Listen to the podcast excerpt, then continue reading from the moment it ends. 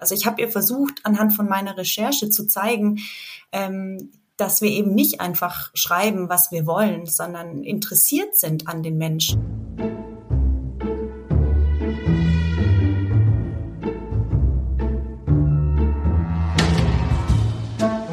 Wie haben Sie das gemacht?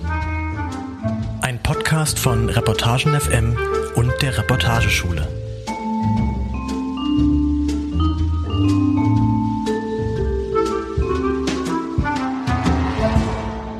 Herzlich willkommen zu einer neuen Folge von Wie haben Sie das gemacht? Einem Podcast der Reportageschule und Reportagen FM.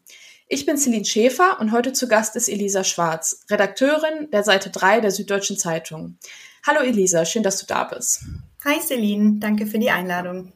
Elisa, an deinen Reportagen äh, ist mir aufgefallen, dass du immer ganz nah an den ProtagonistInnen bist. Zuletzt hast du zum Beispiel über einen kleinen Aktionär geschrieben, der die Jahreshauptversammlung von DAX-Konzernen aufmischt und ähm, über einen Mann, dessen Mutter Alkoholikerin ist. Im Mittelpunkt von Der Riss, also der Text, über den wir heute sprechen wollen, stehen zwei ehemals beste Freundinnen, die sich wegen Corona zerstritten haben. Vielleicht kannst du einmal erzählen, wer diese Frauen waren. Mhm, gerne. Ja, ähm, also wir sprechen hier von Sandra Röhren und ihrer ehemals äh, besten Freundin. Die zwei haben sich während ihrer Ausbildung kennengelernt ähm, zur Krankenschwester und man kann sich das wirklich als sehr innige Freundschaft vorstellen. Also sie saßen zusammen im Unterricht, haben sich unter der Bank Zettelchen geschrieben, sind nach der Arbeit im Krankenhaus an den See geradet, haben über Männer geredet, ähm, waren zusammen auf Partys und später dann auch sogar Trauzeuginnen auf der Hochzeit der jeweils anderen. Ähm, also sie sind so die, die klassisch besten Freundinnen, die man vielleicht so im, im Frauenkontext kennt. Und ähm, ja, umso höher und schmerzhafter war dann natürlich auch der Riss oder der Bruch, der dann in dieser Freundschaft durch Corona geschah. Mhm. Wie alt waren die beiden nochmal circa? In ihren 40ern. Mhm, okay. Und ähm, vielleicht kannst du mir erzählen, wie bist du denn auf die beiden gestoßen? Ja, ähm, das war ein langer Weg. Also die Ursprungsidee war, dass wir in der Redaktionskonferenz bei uns in, bei der Seite 3 und dem Buch 2 zusammensaßen und uns überlegt haben, ähm, was man denn zu Corona im gesellschaftlichen Kontext machen kann. Also Damals muss man sagen, das war nach dem ersten Lockdown 2020. Ähm, es war klar, es gibt ein Virus, das mitunter tödlich sein kann, das äh, die Geschäfte dazu zwingt zu schließen, ähm, der, Kleinhändler, der insolvent geht. Und wir gedacht haben, Corona macht ja so viel mehr kaputt in Anführungszeichen als als Geschäfte ähm, und kann die Lunge schädigen, sondern es gehen eben auch gesellschaftliche Beziehungen oder persönliche Beziehungen zu Bruch. Und da haben wir uns überlegt, es wäre ja total stark, diesen gesellschaftlichen Spalt im, im Kleinen erzählen zu können anhand von einer Freundschaft. Und ähm, dann habe ich mich auf die Suche gemacht, ganz klassisch quasi erstmal im Freundeskreis rumgefragt und äh, es war ganz interessant, weil alle meinten, ja, ich habe da so einen Nachbar und der will seine Maske nicht aufziehen ähm, und mit dem rede ich jetzt nicht mehr oder eben die, die Tante, die völlig abdreht und nur noch Ken Jebsen hört. Aber keiner wollte so richtig darüber reden und dann ähm, habe ich mir gedacht, hm, wo könnten Leute denn ein Interesse daran haben, ungefiltert ihre Meinung rauszulassen. Und da habe ich mal wieder an Facebook gedacht, diese berühmte äh, Echokammer, und habe mich durch unterschiedliche Gruppen äh, geklickt. Also die Gruppen hießen dann, ähm, Corona ist nur eine Lüge, wann wachen wir endlich auf, ähm, keine Maskendiktatur und so weiter. Und da bin ich nach ähm, wochenlangem Durchklicken ähm, auf einen Post gestoßen von einer Frau, die geschrieben hatte, ich habe wegen Corona meine beste Freundin verloren. Ähm, und ihr habe ich dann geschrieben. Und hat sie dir dann direkt geantwortet? Ja, sie hat mir relativ schnell tatsächlich geantwortet, womit ich auch gar nicht gerechnet habe. Ähm, und sie war am Anfang ein bisschen skeptisch, meinte dann aber, dass sie schon mal ein Interview gegeben hätte. Und es stellte sich raus, es war wohl für die Hausarbeit äh, eines, eines Verwandten, wo, ah, okay. wo sie schon mal ein Interview gegeben hatte. Ähm, und da fragte ich sie, ob wir nicht mal telefonieren wollen, weil natürlich Facebook immer auch eine Distanz aufbaut und man sehr schlecht ähm, ja, kommunizieren kann und sagen kann, was man eigentlich von der Person will. Mhm, mhm, okay, und dann äh, habt ihr telefoniert und du hast ihr erklärt, was dein Anliegen quasi ist und dann ähm, habt ihr euch verabredet zum Treffen oder?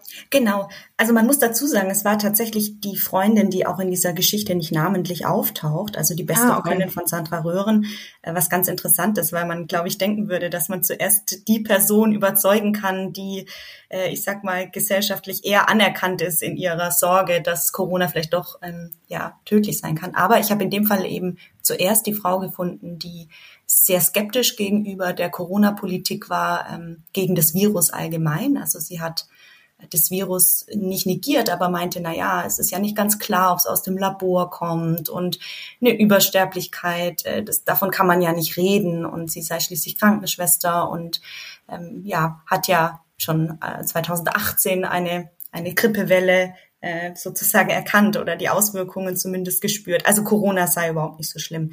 Und ich habe damals noch in der Facebook-Nachricht, habe ich immer so meinen Satz, ich schreibe, ähm, ähm, liebe Frau X, äh, mein Name ist Elisa Schwarz, ich bin Reporterin bei der Seite 3 der Süddeutschen Zeitung und ich schreibe Ihnen aus folgendem Grund.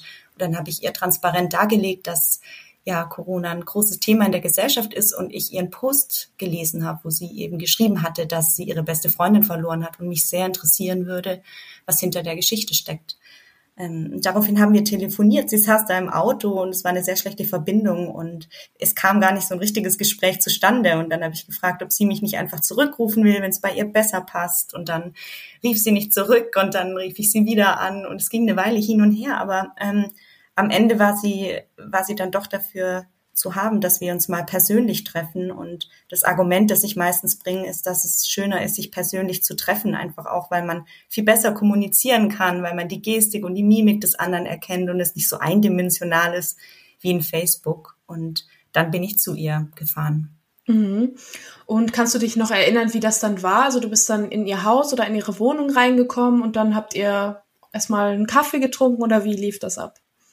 Ja, das war in der Tat ganz lustig, weil damals war so das große Thema Social Distancing, ganz, also ganz am Anfang von Corona. Ähm, man sollte sich nicht die Hände geben. Wir, wir tragen Masken. Man darf nur seinen wie hieß es, Kernfamilie oder, oder so treffen. Also es gab diese strengen Regeln und ich komme diese Hausflurtreppe hoch und sie stand da und, und streckte mir irgendwie die Hand entgegen und, und begrüßte mich mit dem Satz, äh, keine Angst, ich bin nicht krank. Und äh, ich weiß noch, dass es für mich irgendwie ähm, erstmal ein kleiner Schock war, eine Hand zu schütteln, weil, weil wir das alles so verlernt hatten in dem Moment.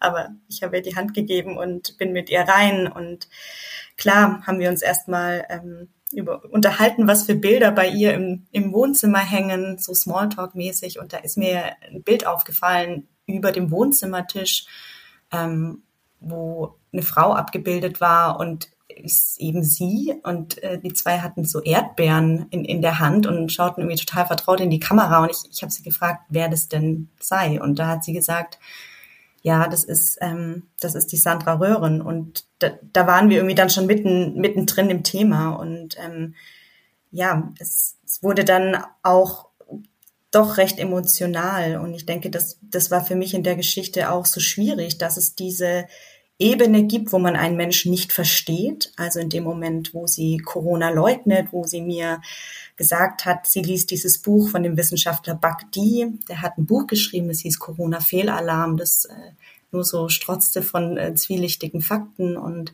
sie mir auch erzählte, wie sie, wie sie im DM oder Supermarkt ähm, ja, angebrüllt wurde, so erzählte sie es zumindest von meinem Mitarbeiter, ja, die da hinten trägt keine Maske, ähm, ihr Sohn, der in der Schule angeblich gemobbt wird, weil er keine Maske trägt. Und es war so ein Zwiespalt zwischen, ich verstehe sie auf der einen, auf der faktischen Ebene nicht, ähm, ich verstehe sie aber auf der menschlichen Ebene, nämlich, dass sie sich auch auf eine Art allein fühlt, unverstanden und verlassen. Und das war für mich eigentlich während der Recherche sehr spannend, so äh, auch so einen kleinen Konflikt sozusagen in mir zu haben. Mhm, mhm, okay. Wir fragen im Podcast gerne nach dem Schlüsselmoment der Recherche. Würdest du sagen, das war eine Art Schlüsselmoment, als du quasi ja wie Empathie oder Verständnis gegenüber jemandem aufbringen konntest, der ganz anders denkt als du? Ja, ich glaube, das war auf jeden Fall ein Schlüsselmoment, auch weil ich mit, mit ihr immer wieder in so Situationen gekommen bin, wo ich gemerkt habe, ähm, ich will sie irgendwie verstehen, ja, und habe immer gefragt, so, okay, aber wie, wieso sollte denn dieses Virus in einem Labor gezüchtet sein? Warum sollte Bill Gates uns zwangsimpfen wollen? So, also immer diese Frage, warum denkst du, wie du denkst? Und ähm, da stößt man auch an Grenzen. Also es, natürlich kann man es bis zu einem Stück erklären. Sie hat in der DDR bestimmte Erfahrungen gemacht. Ähm, das Haus wurde ihnen angeblich weggenommen. Sie hat so diese Verlustängste und diese Skepsis gegenüber der Obrigkeit sehr stark und sehr früh gelernt aufgrund ihrer Biografie. Aber so auf einer emotionalen Ebene zu verstehen, warum sie so eine Abwehrhaltung hat gegenüber den, beispielsweise den Zahlen des RKI, des Robert-Koch-Instituts, warum sie sich so weigert, die anzuerkennen. Das fiel mir sehr schwer und, und ähm, da habe ich auch für mich entschieden, ich will sie ernst nehmen in ihren Ängsten, die sie hat, aber ich muss natürlich in meiner journalistischen Rolle sie auch konfrontieren mit ähm, ja mit den Fake News muss man ja sagen, mit denen sie täglich in Telegram zu tun hatte. Also meine Aufgabe war natürlich auch äh, versuchen, sie in der Diskussion besser kennenzulernen und zu fragen, hey, sag mal, aber du, du kannst doch jetzt nicht sagen, dass ähm, dein Sohn hier angeblich, äh, das meinte sie, so ein Schild tragen muss, befreit von der Maskenpflicht und es sei wie, wie, wie ein moderner Judenstern. Und wenn man sowas natürlich hört als Journalistin Empathie hin oder her, dann ähm, ja, muss man einfach auch mal eine Grenze ziehen und sagen, äh, das ist ein Vergleich, der überhaupt nicht geht. Mhm. Ja, da ähm, lass uns vielleicht später nochmal drüber sprechen, wie diese Situation für dich war. Ähm, ich würde aber auch noch gern wissen, also wie oft hast du dann ähm, die Freundin, also die Freundin, die eben diese Skepsis gegenüber Corona und der Wissenschaft und den Medien ähm, gegenüber hatte, wie oft hast du sie getroffen und ähm, wie ja lang waren eure Unterhaltungen so? Ich habe sie einen Tag lang getroffen. Mhm. Ähm, tatsächlich von, von morgens bis abends und habe sonst, das ist immer schwer zu messen, mit ihr hin und her geschrieben dann auf ähm, mhm. Social Media. Okay. Mhm. Und wie bist du dann äh, von ihr zu äh, ihrer besten Freundin, der Sandra, äh, gekommen? Ja, ich habe dann äh, mit, äh, mit Herzklopfen irgendwie am Ende von diesem Gespräch nochmal dieses Bild angeguckt, das da über dem Wohnzimmertisch hing und habe zu ihr gesagt, ähm, hey du, du kannst dir sicher vorstellen, dass mich natürlich auch die Perspektive von deiner besten Freundin interessiert, weil jede Geschichte ja zwei Seiten hat und gerade weil sie ja äh, gerne die Massenmedien äh, so in eine Ecke stellt und sagt, ähm, die hätten ja alle eine Agenda und äh, Olaf Scholz beziehungsweise Angela Merkel geben von oben durch, was wir schreiben sollen. Das habe ich irgendwie in dem Moment auch ein Stück weit genutzt und gesagt, dir ist ja auch dran gelegen, dass wir ausgewogen berichten und wäre es für dich okay, wenn ich ähm, Sandra Röhren einfach mal fragen würde, ob sie bereit wäre, ihre Geschichte zu erzählen. Und ähm, da hat sie einen Moment überlegt und meinte dann, ja, es sei ja dann ihre Entscheidung zuzusagen oder nicht und hat mir dann ihr Instagram-Profil gegeben. Ähm, und man muss sagen, dass die zwei Freundinnen zu dem Zeitpunkt schon keinerlei Kontakt mehr hatten. Also da war der Riss schon entstanden und das war für mich dann diese Schwierigkeit, äh, den den Kontakt aufzubauen, obwohl er eigentlich gar nicht bestand. Also ich bin nach, nach Hause gefahren in das Hotel und habe mir ewig überlegt, was ich auf Instagram schreiben soll und habe ihr dann geschrieben, ähm, ja, dass ich gerade von einem Gespräch zurückkomme mit mit einer Frau, die sie sicherlich kennt und wir uns lange darüber unterhalten haben, welchen Schaden Corona in der Gesellschaft anrichten kann und den die beiden ja ganz hautnah und persönlich erlebt haben und dass mich einfach interessieren würde, ob sie noch etwas ja, sagen will, ähm, was, was ihr ihre Freundin bedeutet, warum, warum für sie der, der Riss oder der Bruch auch so äh, unausweichlich war. Und dann hat sie mir auch tatsächlich am gleichen Tag zurückgeschrieben und war am Anfang ganz unsicher und meinte, na ja, sie hätte mich erst mal gegoogelt, weil sie hat am Anfang wohl geglaubt, dass ich gar keine Journalistin bin, sondern dass sie, sie war so von den Fake News sozusagen, die sie umgeben haben, durch die Freundin beeinflusst, dass sie auch den Glauben so ein Stück weit verloren hatte in, in die Medien oder in angebliche Journalisten. Und äh, zum Glück hat sie mich gefunden und äh, sagte daraufhin, ja, also sie, sie würde mich zumindest gerne mal kennenlernen und treffen. Und dann bin ich zu ihr gefahren. Mhm. Und lief das da eben, also von der anderen, von der Freundin hattest du ja schon berichtet, dass es eigentlich ähm, ja ganz gut lief, also wenn auch mit Schwierigkeiten, aber dass sie sich ja schon dir auch anvertraut hat. War es der mit ähm, der anderen Frau dann ähnlich? Ja, erstaunlicherweise war sie am Anfang zurückhaltender und ich glaube, dass bei ihr die Verletzung über die verlorene Freundschaft irgendwie noch tiefer saß. Also bei ihrer Freundin hatte ich das Gefühl, dass sie wütend war, also wütend auf das System, auf die Massenmedien, ähm, die ja ein falsch berichten und eben sie nur den Ken Jebsen anerkennt in seinen Telegram-Kanälen. Da war eine sehr starke Wut dabei, die sie vielleicht auch ein Stück weit über diese Verletzung hinweggetragen hat. Während bei Sandra Röhr nicht das Gefühl hatte, da sitzt eine Frau, die wirklich äh, trauert um, um Menschen, den sie glaubte, äh, jahrelang super gut zu kennen und jetzt auf einmal nicht mehr zu wissen, wer sie ist. Und das, das hat gedauert, bis sie, bis sie, ich sag mal, auch in diesen Schmerz reingegangen ist und gesagt hat, okay, ich bin, ich bin offen darüber zu reden, so von, von Anfang an, wie wir uns kennengelernt haben, wie, ja, wie sie mich auf die Partys mitgenommen hat, sie immer die bisschen schüchterne war und ihre Freundin, die sie aber da mit durch die Nacht zog und wir auch gelacht haben, weil, weil es viele schöne Momente gab, die man selber eben aus Freundschaften kennt. Und ähm, die Geschichte ja ganz, ganz stark auch auf, auf WhatsApp in dem Fall spielt. Also es war der Lockdown, es war ähm, klar, dass man danach Social Distancing betreiben muss. Die zwei Frauen konnten sich nicht mehr treffen und ähm, sie dann irgendwann mal auch, ähm, ich, nachdem ich sie gefragt hatte, ob, ob sie mir denn die Nachrichten zeigen kann, die die beiden hin und her geschrieben haben, sie mir die Nachrichten auch gezeigt hat. Und das war für mich ein unglaublich großer Vertrauensbeweis, den sie mir in dem Moment entgegengebracht hat. Mhm. Also hast du auch sie ähm, einen Tag mit ihr verbracht oder ähm, wie kann ich mir das vorstellen? Genau, ich habe einen Tag mit ihr verbracht. Also das war mir wichtig, da ungefähr auch die zeitliche äh, Komponente gleichzuhalten. Ähm, und mit den WhatsApp-Nachrichten war das dann auch so, dass die ähm, Sandra Röhren ähm, dir zuerst die Nachrichten gezeigt hat oder wer hat dir zuerst die Einblicke gegeben? Du hattest ja in deinem Text ähm, von beiden Frauen WhatsApp-Nachrichten eingebunden, richtig? Genau.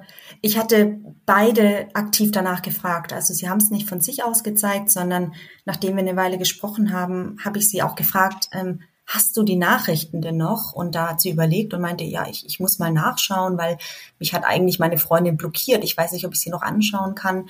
Ähm, und dann haben wir zusammen nachgeschaut und dann konnten wir tatsächlich diesen WhatsApp-Verlauf nachspüren. Und das war aus zwei Gründen, glaube ich, ganz wichtig. Zum einen, um auch ein Stück weit verifizieren zu können, ob äh, es denn so war. Ähm, und zum anderen einfach auch, um ganz nah an diese Geschichte ranzukommen. Und irgendwie, man, man kennt es ja von sich selber, dass man über WhatsApp viel mehr Interpretationsspielraum hat. Also was bedeuten jetzt diese drei Punkte? Was bedeutet äh, dieser Smiley? Was, warum macht sie da einen Punkt und da ein Ausrufezeichen? Und irgendwie in dieses Gefühl noch mal reinzukommen, wie hilflos sie sich eigentlich gefühlt hat, wenn sie von ihrer Freundin wieder nur einen Link geschickt bekommen hat zu irgendeinem ominösen Wissenschaftler, ein Immunologe, der sagt, wir sterben nicht an Corona, sondern an Krankenhauskeimen, ähm, so die ihre ihre Verständnislosigkeit dann in dem Moment und deswegen war mir es so wichtig, auch diese WhatsApp-Nachrichten, wenn möglich, sehen zu können. Mhm. Mhm.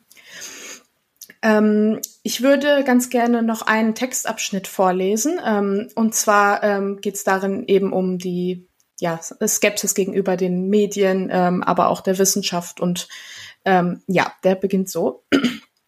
Der Anschlag in Wien gefaked. Es gibt Kameraeinstellungen, da haben sich die Toten noch bewegt und gerade hingelegt und so eine Scherze. Und im Fernsehen lief der Film Wiener Blut. Wiener Blut? Zufall oder wie? Friedensforscher Daniele Ganser Massenmanipulation. Was? Noch nie gehört. Die Freundin sitzt da und guckt wie eine enttäuschte Lehrerin, unangreifbar überlegen. Etwas später schreibst du, die Freundin also sieht das so. Sie hat ihre Fakten und die Zeitung hat andere Fakten. Aber welche Fakten sind am Ende richtig? Wer hat recht? Seit Anfang des Jahres hat sie keine Nachrichten mehr gelesen. Sie sagt, sie glaubt keinen Zahlen vom RKI. Sie glaubt den Medien nicht, weil die Medien lügen. Weil die Medien über die App Telegram sagen, dass da nur Irre rumhängen. die sich eine Taschenlampe unters Gesicht halten und Gruselmärchen erzählen. Wie war das für dich, als die Freundin Fakten geleugnet hat, von Verschwörungstheoretikern geschwärmt hat und über ihr Misstrauen gegenüber den Medien, also irgendwie ja auch dir geäußert hat? Wie hast du da reagiert? Ja, äh, schwierig, sage ich mal. Also äh, wenn sie auf die Medien gegangen ist, ähm, habe ich immer versucht, das auf unser Gespräch runterzubrechen. Ich habe immer gesagt, wenn wenn ich lügen wollen würde oder einfach nur schreiben wollen würde, was ich will, dann säße ich ja jetzt nicht hier. Dann würde ich mir deine Geschichte nicht anhören. Dann würde ich nicht schon seit vier Stunden mit dir darüber reden, ähm, warum, warum ihr ja vielleicht auch zugelassen habt, dass Corona zwischen eure Freundschaft kommt. Also ich habe ihr versucht, anhand von meiner Recherche zu zeigen, ähm, dass wir eben nicht einfach schreiben, was wir wollen, sondern interessiert sind an den Menschen, dass ich interessiert bin an ihr. Und ich hatte das Gefühl, in dem Moment, wo, wo da vielleicht eine kleine Einsicht da war, hat sie immer gleich abgelenkt und hat gemeint, ja, aber so ganz prinzipiell ähm, der Deep State, der die Medien ähm, im, in einem Marionettenstaat sozusagen kontrolliert. Also es gab immer der Moment, wo ich das Gefühl hatte, äh, ich habe sie vielleicht ein Stück weit erreicht und schwupps war sie schon wieder weg und hat sich einen anderen Weg gesucht, ihre zementierte Überzeugung beizuhalten.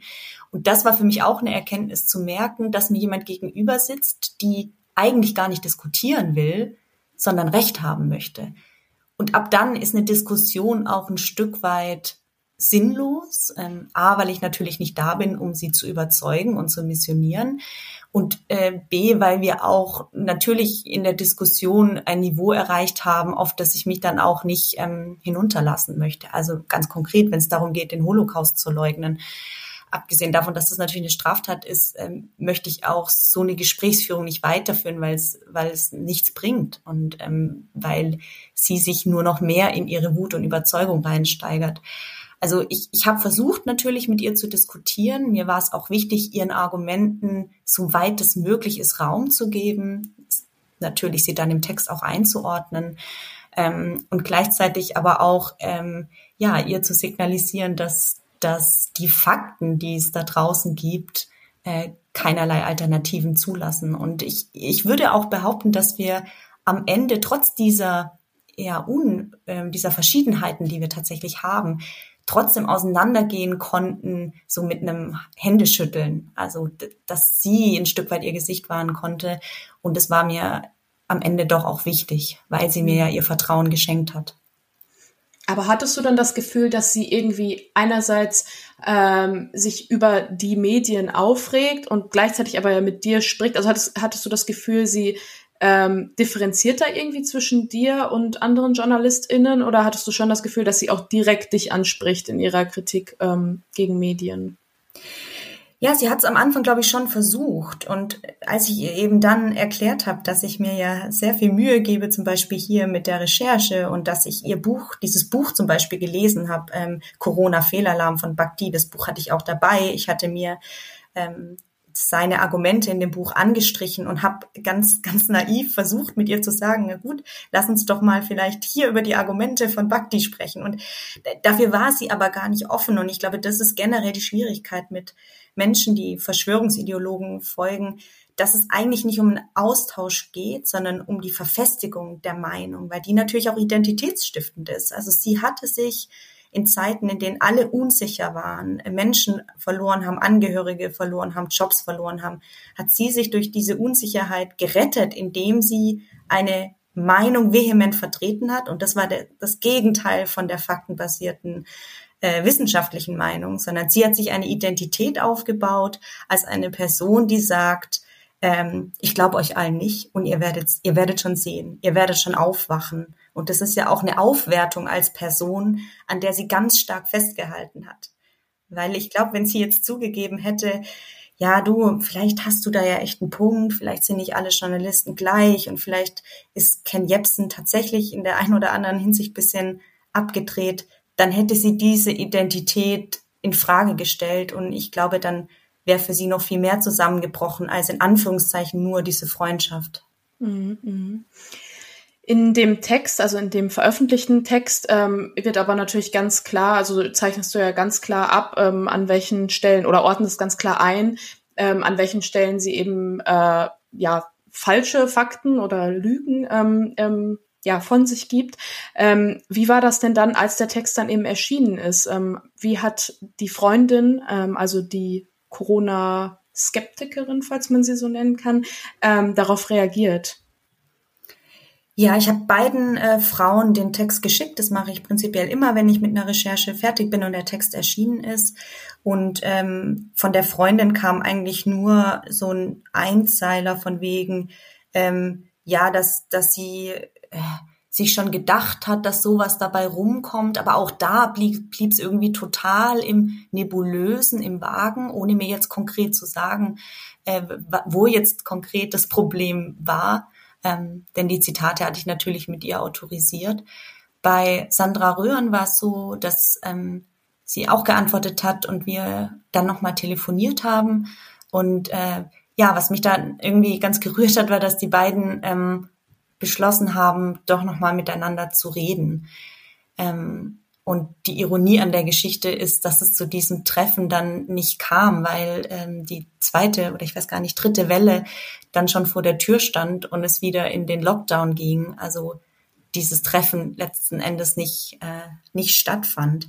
Und ähm, ich hatte dann vor, ich glaube, einem Jahr nochmal Kontakt mit Sandra Röhren und da meinte sie, sie hätten nochmal versucht, äh, irgendwie, oder sie hätte versucht, nochmal Kontakt aufzunehmen. Aber äh, die, die Freundin sei wohl immer noch in diesem, in diesem Strudel, sage ich mal, gefangen und sei nicht bereit, vielleicht auch nochmal zu reflektieren über die Freundschaft und was da schiefgegangen ist. Also ich glaube, dass äh, ja das Traurige ist, ähm, dass dass diese Freundschaft, glaube ich, nicht mehr zu retten war. Hm. Ähm, zum Schluss würde ich dich gerne noch fragen, ähm, ob du von den beiden Protagonistinnen etwas lernen konntest. Ja, auf jeden Fall. Ähm, was, was ich ganz arg stark finde, ist die Frage, ähm, wie sehr oder was, was verbindet uns eigentlich als Menschen? Und bei Sandra Röhren habe ich ganz stark gemerkt und auch in den WhatsApp-Nachrichten rausgelesen, dass sie ihre beste Freundin ja liebt und es aber eine, einen Spalt zwischen den beiden gibt, den die beiden versucht haben, ganz lange zu überwinden. Und ich finde, das ist eigentlich so was sehr Motivierendes oder was Positives zu sagen, hey, wir, wir sind nicht einer Meinung, aber wir sind doch so viel mehr als diese Meinung. Wir sind Freundinnen, wir haben so viel zusammen erlebt, ja, wir war, waren da, als deine Ehe auseinanderging und wir waren da, als du dein Kind verloren hast. Also wir, wir als Menschen sind so viel, viel mehr als äh, diese Meinungsverschiedenheit. Und ähm, das habe ich schon von ihr gelernt, immer wieder auf jemanden zuzugehen, der einem viel bedeutet und zu versuchen, wenn es irgendwie geht, auszuklammern, was einen vielleicht trennen kann.